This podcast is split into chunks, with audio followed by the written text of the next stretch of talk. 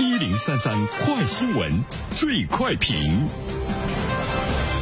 焦点事件快速点评，接下来的最快评，我们来关注老年人患病住院治疗期间，其子女的用人单位应支持护理照料，给予独生子女每年累计二十天，非独生子女每年累计十天的护理时间。护理期间呢，享受与正常工作期间相同的工资福利待遇。这是西安市关于子女护理假的具体规定，条例呢将会从二零二零年五月一日起施行。对此，有请评论员袁生。你好，袁生。你好，晨曦。这个呢，我们看到的是陕西省通过了《西安市养老服务促进条例》陕西版的子女护理假的正式诞生。嗯，其实，在之前，全国已经有十六个地方出台了独生子女护理假的相关规定，最长的每年能够休二十天。截止到目前呢，已经有福建、广西、海南、湖北、黑龙江。江苏淮安、广州、重庆、四川、河北、山西、河南、宁夏、内蒙古、云南、陕西西安在内的十余省份或者是城市呢，出台了独生子女的护理假的相关规定。呃，另外呢，包括我们辽宁省在内，像深圳、南京、甘肃、山东、北京等，也在探索建立独生子女护理假的制度。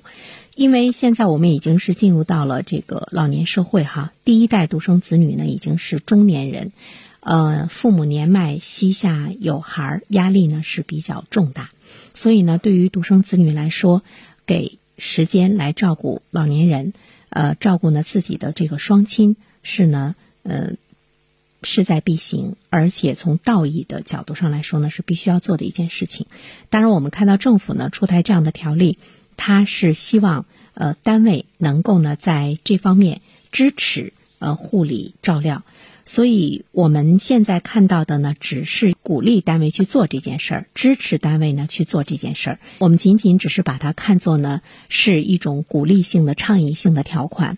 到目前为止的话，它没有任何的法律的保障。当然，对于单位来说，如果呃一家单位包括呢一个企业。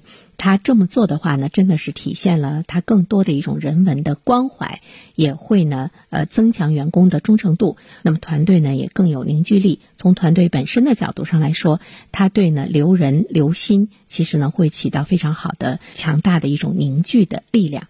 但是我们现在看到的是，正是因为这样的政策，它是鼓励性的、地方性的政策，尽管在全国已经有。呃，十多个省份或者是城市出台了独生子女的护理假的相关规定，但是我们现在看到的真正的实施的呢，可以说呢是。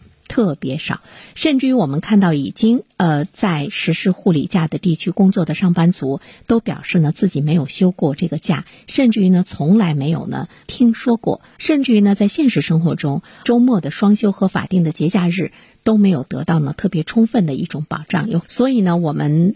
会质疑哈，除了这种宣传，除了这种所谓的关爱老人，除了这种所谓的传递温暖之外，没有真正的实施，它的意义究竟呢在哪里？其实现实生活中，大多数的单位都是很多的一种流氓的政策，它没有呢更多的关注到呢我们员工实际的需求。呃，休护理假为什么非常难？就是因为它细则不是很明确，监管也不是很明确，只是呢说说而已，而且处罚也不是很明确。所以说，我们要反思的一件事情就是，当我们的地方政府出台了太多太多根本就无法去实施的这样的一些条例。那么它的目的是什么？反过来从百姓的角度上来讲，我们怎么样又来看以政府为背书出台的这些政策？其实它更大的程度上呢，它是削弱了呢一种这个公信力和呢相关的条例和政策实施的这样的一种力度。所以呢，我想，其实当今我们能不能把现有的？更好的给它执行下去，切实的保护呢员工的权益。那么，如果我们总是在呢推陈出新，我们总是在标榜我们关爱了老人，我们这个体会到了子女的呃一些这个难处，好像我们又出台了很多很多的政策。如果这些政策没有可实施性，那么这些政策其实呢就跟呃一张废纸呢没有太大的区别。好了，珍惜。感谢袁生。